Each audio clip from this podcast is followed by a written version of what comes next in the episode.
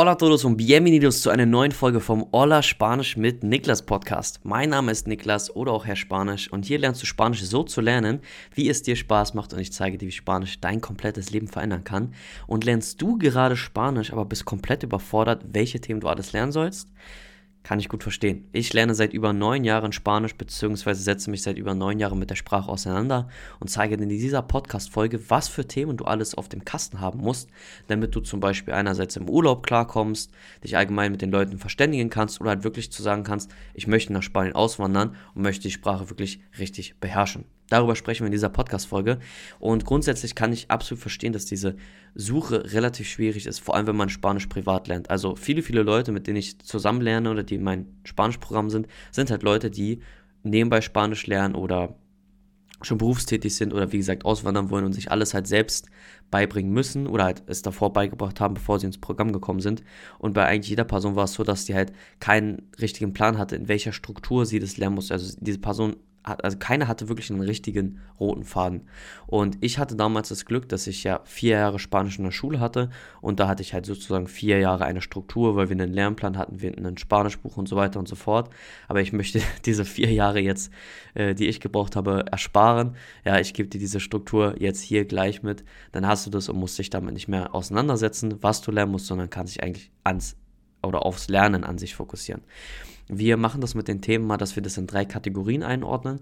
Die erste Kategorie ist einfach so, dass du Urlaubsspanisch kannst, ne, du da ein bisschen klarkommst. Das zweite ist so ein bisschen das fließende Spanisch und das dritte ist wirklich ein Profilevel, beziehungsweise wenn man dort auswandern will, also dort auch richtig ein Leben aufbauen möchte und es wirklich tagtäglich braucht. Die erste Kategorie, das Urlaubsspanisch, da würde ich sagen, also es ist ja meistens so, dass man so ein, zwei Monate vorher anfängt, sich ein bisschen da mit auseinanderzusetzen, zu sagen, ja, okay, ich gucke mir jetzt mal was an, möchte mich darauf vorbereiten. Und das Ziel ist ja meistens, dass man sagt, ich möchte dort ein paar, Fos äh, ein paar, Foskeln, ein paar Floskeln können, äh, möchte mal was im Restaurant bestellen, wenn ich mal im Supermarkt bin, was fragen können oder einfach mal ein bisschen Smalltalk führen. Einfach, dass ich da halt nicht wie der größte Tourist rumlaufe und so ein bisschen mit den Leuten einfach sprechen kann, wenn ich mal dort bin, in Spanien oder halt in Lateinamerika oder wer weiß wo. Vielleicht ist man ja auch irgendwo in einem ganz anderen Land. Sag mal, du fliegst nach Thailand und auf einmal ist der Kellner äh, in einem Restaurant Spanier oder kann Spanisch. Und man weiß ja nie, was kommt. Da kann man ja immer gut darauf vorbereitet sein.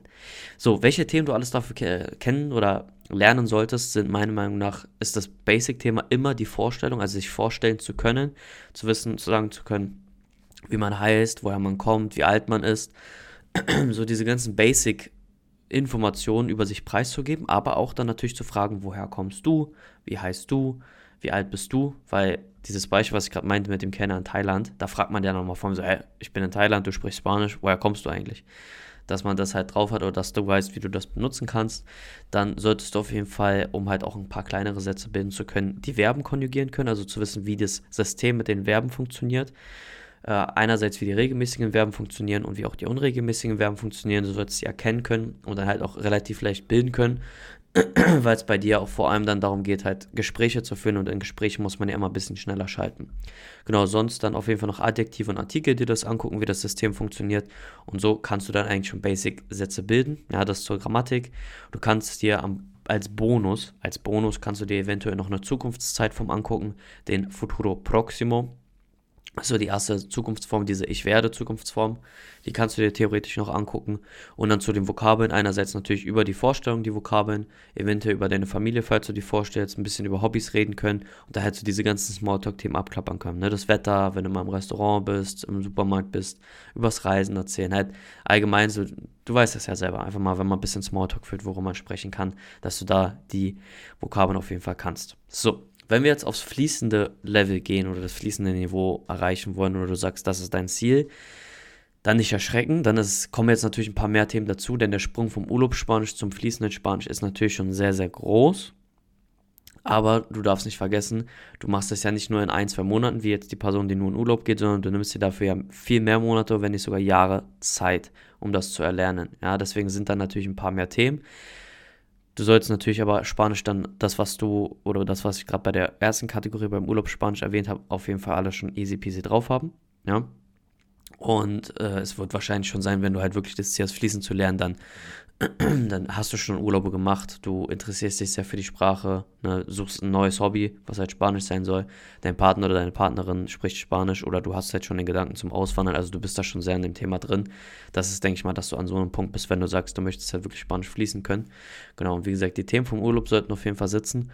Und was jetzt noch für Themen kommen, da gebe ich dir jetzt mal, wie gesagt, die Liste. Nicht erschrecken, ja, nicht erschrecken. Das ist eine bisschen längere Liste. Ich kann dir die, by the way, auch gerne mal zuschicken oder die ganzen Themen nochmal einfach so als Liste zuschicken, damit du weißt, äh, welche du vor dir hast. Da kannst du mir gerne mal eine private Nachricht auf Instagram schreiben. Da heiße ich auch einfach Herr Spanisch. Und dann kannst du einfach schreiben, so, hey, hab gerade den Podcast gehört zu den Themen, kannst du mir die Themenliste schicken? Dann schicke ich es dir gerne zu. So, also, das erste Thema, was du lernen solltest, sind die Possessivpronomen, also dieses meine, deine, unsere, eure und so. Dann ein sehr, sehr großes Thema ist ser, I und estar. Die Unterschiede. Ser und estar heißen ja beide sein. I heißt es gibt, aber da gibt es vor allem, wenn man so Beschreibungen macht, ein paar große Unterschiede. Den Gerundio solltest du dir auf jeden Fall angucken. Das ist so dieses aus dem Englischen I do oder I am doing. Die Uhrzeit natürlich ganz klar. Die Zahlen bis mindestens 100.000. Wenn du natürlich mehr kannst, noch besser, aber 100.000 sollte auf jeden Fall schon drin sein. Äh, also auch wirklich halt, dass du, wenn du eine Zahl siehst, zack, direkt weißt, was sie heißt. Ne? Nicht, dass du kurz überlegst, fünf Minuten und dann die Antwort sagst, sondern halt wirklich schon es können. Ne? Also nicht nur wissen, wie man es ungefähr funktioniert, sondern es wirklich halt können. Genau. Dann äh, den Imperativ, also die Befehlsform, da gibt es einmal den Bejahten und den Verneinten, das auf jeden Fall können. Reflexive Verben, du solltest über deine Tagesplanung berichten können. Du solltest allgemein Bilder und Personen beschreiben können, also das sollte kein Problem für dich sein. Der Superlativ und Komparativ oder auf Spanisch Superlativo und Comparativo ist auch ein wichtiges Thema, das ist diese Vergleichsform, so mein Auto ist schneller als dein Auto, mein Auto ist das schnellste, bräuchte man öfters mal. Dann ein sehr, sehr großes Thema sind die Objektpronomen, die direkten, indirekten und die beiden Objektpronomen gemischt da kannst du dir auf jeden Fall mehr Zeit nehmen. Also da habe ich anfangs auch mehr Zeit gebraucht, fürs Verständnis nicht, aber für die Umsetzung. Also das dann da wirklich umzusetzen oder wirklich richtig anzuwenden, das hat ein bisschen gebraucht. Und dann natürlich das Hauptthema auf diesem Niveau sind die Zeitformen. Du hast ja den Futuro Proximo schon äh, auf diesem Stand dann erreicht. Den Futuro Simple sollst du auf jeden Fall können. Den oder die drei bekanntesten Vergangenheitszeitformen dann auch, also den Präterito Indefinido, Imperfecto und Perfecto.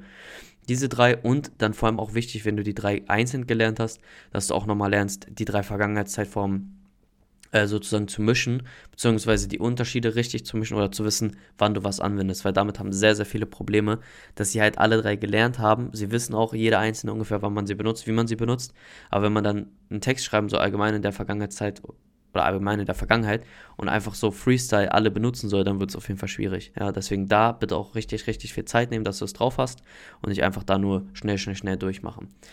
So, dann zu den Vokabeln. Äh, ja, einerseits Mo Monate, Wochentage, Jahreszeiten sollten drin sein. Jetzt halt nochmal die Familienmitglieder wirklich intensiv, ne, dass du deine Familie wirklich richtig vorstellen kannst. Du solltest dich auch wirklich jetzt sehr intensiv vorstellen können.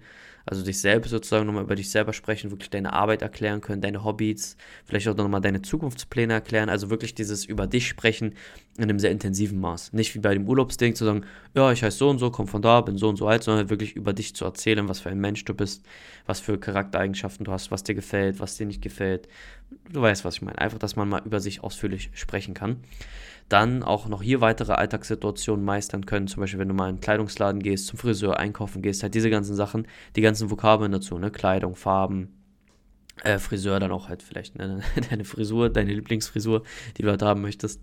Äh, beim Einkaufen die Lebensmittel und so weiter, sowas wie Einkaufswagen, äh, Tür, Kasse, so diese ganzen Begriffe, diese alltäglichen Begriffe, die du äh, fast täglich halt, mit denen du konfrontiert wirst oder halt, die du siehst, die du benutzt und sowas. Auf Deutsch kannst du, kannst du einfach mal überlegen, was brauchst du mal auf Deutsch, was benutzt du auf Deutsch am meisten, dass du diese alltäglichen Sachen halt auch auf Spanisch kannst. Dann solltest du auf jeden Fall schon an einem Punkt sein, wo du Diskussionen führen kannst, also wo du sozusagen deine Meinung äußerst, wo du auch mal sagst, meiner Meinung nach, auf der einen Seite, auf der anderen Seite, so eine Anfangsfloskeln. Dann äh, hatte ich das ja schon gesagt mit Icehead und der Star, mit dem Beschreiben, dass du halt auch Personen, Dinge, Orte beschreiben kannst. Und hier sei, sei ganz wichtig gesagt, dass es halt dann auch individuell ist. Also das, was du dann lernst, ist auch relativ individuell. Denn wenn du zum Beispiel eine Person bist oder die, sagen wir jetzt einfach, du hast einen Freundeskreis und für den möchtest du Spanisch lernen. Wenn deine Freunde alles Sportler sind, dann wirst du sehr viel über Ernährung, über Sport sprechen. Wenn deine Freunde eher politisch interessiert sind, politisch, historisch interessiert, dann wirst du sehr viel über historische Sachen, über Politik reden und so weiter und so fort. Ja, wenn ihr alle Köche seid oder sehr, sehr gerne so Hobbyköche seid, sehr gerne kocht, euch trefft zum Kochen, dann musst du natürlich mehr ins Kochen gehen, ne? Begriffe fürs Kochen, dann nochmal mehr Lebensmittel und sowas. Du weißt, dass du halt einfach mal auch schaust, in welche Richtung gehst du, welche Themen interessieren dich selbst und dass du dort halt dann dich nochmal wirklich in dem Bereich stark weiterentwickelst oder dort halt mehr Vokabeln lernst, weil das sage ich immer, eine Person, die sich nicht für Sport interessiert, muss sich nicht Fußballvokabeln angucken. Oder eine Person, die halt, wie ich gerade schon gesagt habe, für Politik, äh, Politik interessiert ist, muss sich nicht zum Thema groß Kochen angucken. Man kann die Basics wissen und passt. Ja, das ist ja die Sache. Du lernst ja Spanisch auch für dich, so wie du willst. Und musst es dann auch halt auch einfach nur für dich so lernen oder für dich die Worte lernen oder Vokabeln lernen, die interessant für dich sind und die du auch benutzen wirst. So, das war's dann zum fließenden Niveau. Jetzt kommen wir noch zum Profiniveau. Hier ist es eigentlich nicht mehr viel, denn wenn du das fließende Niveau kannst, dann kannst du fließend Spanisch. Aber es ist halt nochmal so, dass du halt wirklich nochmal eine Stufe weiter gehst und sagst, okay, ich bin wirklich jetzt auf einem Stand, dass ich wirklich wie Spanier oder halt wie Latino sprechen kann, dass wenn ich dort halt in Spanien oder Lateinamerika lebe, wirklich richtig gut klarkomme und die Leute mich auch komplett aufnehmen. Da kann ich dir mal ein Beispiel so von mir aus nehmen lange Zeit war ich halt auf diesem fließenden Niveau und konnte mich halt in Spanien verständigen und so weiter und so fort, war auch alles gut, aber ich habe immer noch gemerkt, dass ich so ein bisschen limitiert bin. Oder ich merke halt einfach, wenn die Leute mit mir geredet haben, die sprechen besser oder die benutzen manche Themen, die ich verstehe, aber selbst noch nicht anwende. Und ich habe einfach die ganze Zeit gemerkt, dass da irgendwas fehlt. Und da habe ich halt noch diese ganzen Themen weitergelernt, um halt auf das Profiniveau zu kommen. Und habe ich das vor allem dieses Jahr gemerkt. Ich war im August für zehn Tage, glaube ich, in Spanien. Ja, ungefähr zehn Tage waren es. War da in Spanien und habe halt gemerkt, dass ich dieses Mal wirklich komplett einfach, einfach als wenn ich Deutsch reden würde. Es bin einfach, ich bin in das Land gegangen, habe mit den Leuten geredet. So, die Sprache war für mich komplett keine Barriere und ich habe auch die Themen so angewendet, wie es halt ist. Also ich konnte eigentlich so auf, Deutsch, auf Spanisch sprechen, wie ich es auch auf Deutsch, Deutsch erzählen würde. Und das ist halt wirklich nochmal so dieses Profi-Niveau, wenn man halt wirklich die ganzen Themen gemeistert hat. Du hast von der Grammatik, wenn du am fließenden Niveau bist und wirklich sagst, du schaust jetzt das Profi-Niveau an, hast du eigentlich die meisten Sachen schon erreicht. Also da fehlen jetzt eigentlich nur noch zwei, drei große Grammatikthemen und der Wortschatz muss noch besser oder du erweiterst noch deinen Wortschatz, ja. Hier bist du jetzt, wenn man auch mal in diesen Sprachniveaus geht, auf C, äh, hier würdest du ja sagen, ja, sagen wir mal so B2-Niveau, B2, C1-Niveau ungefähr. Ja, also ist jetzt nicht eins zu eins so, denn ich habe die Liste ein bisschen anders gemacht, als die normalen Sprachniveaus gelten, weil ich finde, für die normalen Sprachniveaus ist das ein bisschen anders, als wenn man jetzt einfach umgangssprachlich Spanisch sprechen möchte. Ja, deswegen nicht wundern, falls es jetzt hier ein bisschen anders ist. Aber das mit diesem, wenn man eigentlich schon die ganze Grammatik kann und nur noch den Wortschatz macht, dann ist man so auf C1-Niveau oder halt geht so in die C1, C2-Niveau-Richtung. So, also du brauchst einerseits, oder was du dir noch angucken kannst, ist so die letzte Vergangenheitszeitform der Präterito Plusquamperfekt, also das deutsche Plusquamperfekt. Nicht ich habe gemacht, sondern ich hatte gemacht. Als kurzes Beispiel. Und dann kommen wir zum spanischen Endgegner, den Subprontivo, dass du dir da den Subprontivo anguckst, verstehst und natürlich anwenden kannst. Einerseits in der Gegenwart, im Perfekto, im Imperfekto und dann natürlich auch im Plusquamperfekto, also die ganzen Vari Variator, äh, äh, Variationen, genau, die ganzen Formen davon. Das braucht dann natürlich auch nochmal ein bisschen Zeit, aber äh, klar, wenn du auf einem Profiniveau bist, dann nimmst du dir natürlich die Zeit oder das ist ja auch ein längerer Prozess. Dann auf jeden Fall noch der Konditional 1 und Konditional 2. Und das wäre es dann eigentlich auch schon von der Grammatik. Ein paar Bonusthemen, die du machen kannst, dass du hier auf jeden Fall spätestens, also aller spätestens, am besten schon auf dem äh, fließenden Niveau, aber auf dem Profiniveau spätestens das R rollen kannst, auch wirklich halt fließen kannst, dass du, wenn du Spanisch redest, immer das R rollst und dir hier auch einen spezifischen Akzent suchst. Das hatte ich auch mal in einer anderen Podcast-Folge gesagt, das wird aber, denke ich mal, automatisch kommen, weil wenn du dich schon so lange mit Spanisch auseinandersetzt, wir reden ja hier von meistens, meistens Jahren, also höchstwahrscheinlich Jahren, äh, dass du, oder halt mindestens im Jahr, sagen wir mal, mindestens eineinhalb Jahre ungefähr, realistisch gesehen, realistisch gesehen, ja äh, da bist du schon so lange mit dem Thema Spanisch, hast du dich auseinandergesetzt, dass du wahrscheinlich dich auch schon für einen bestimmten Akzent interessierst oder angefangen hast zu interessieren. Und da wird es dann, denke ich mal, schon so sein, dass du da schon weißt, in welche Richtung du gehen willst, aber dass du dich da wirklich dann nochmal bewusst und aktiv darauf fokussierst, den jeweiligen Akzent zu lernen. Also ich habe ja den Spanien. Akzent gelernt in der Schule und privat dann den kolumbianischen Akzent oder Latino-Akzent allgemein, also kann sozusagen beide Akzente.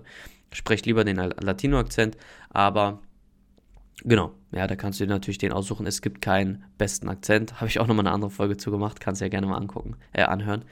Genau, welcher Akzent der, der beste ist. Und das wäre es dann eigentlich auch schon. Wie gesagt, dann kommt noch der Wortschatz und dann hast du das eigentlich schon oder dann ist das alles zum Profiniveau. Ja, also abschließend nochmal, du hast das Urlaubsniveau, das fließende Niveau, das Profiniveau. Schau an, welches du erreichen möchtest. Und wenn du jetzt am Anfang stehst und sagst, okay, du möchtest jetzt einfach erstmal Spanisch lernen, dann mach erstmal das Urlaubsniveau und guck, ob du danach weitermachen möchtest.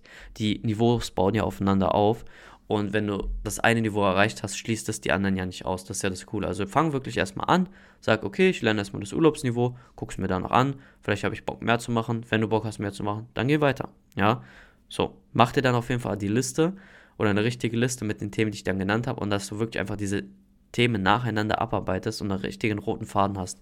Ich glaube, das wird dir so viel Zeit und so viel Nerven und so viel Kopfschmerzen ersparen, wenn du einfach weißt, was für Themen du alles lernen musst, um halt äh, Niveau oder Level XY zu erreichen. Genau.